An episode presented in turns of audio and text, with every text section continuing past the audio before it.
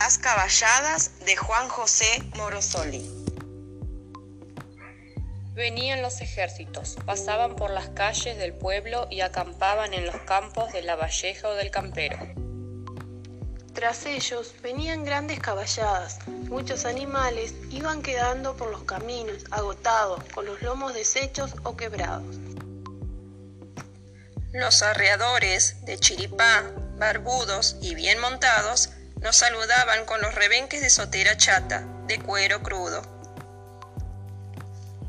Al fin de la arreada venían las yeguas, con potrillos de patas largas y cabezas finas y nerviosas, con cascos claros que parecían romperse en las piedras. Nosotros llevábamos ropas viejas a los hombres y estos nos regalaban potrillos, pero en casa nos obligaban a devolverlos para que no se murieran lejos de las madres.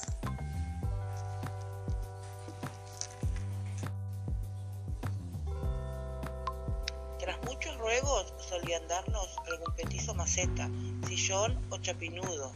Éramos felices con ellos hasta que venía otro ejército escaso de caballos y se lo llevaba. En la guerra lo que un ejército regalaba se lo llevaba el otro, porque siempre eran dos ejércitos.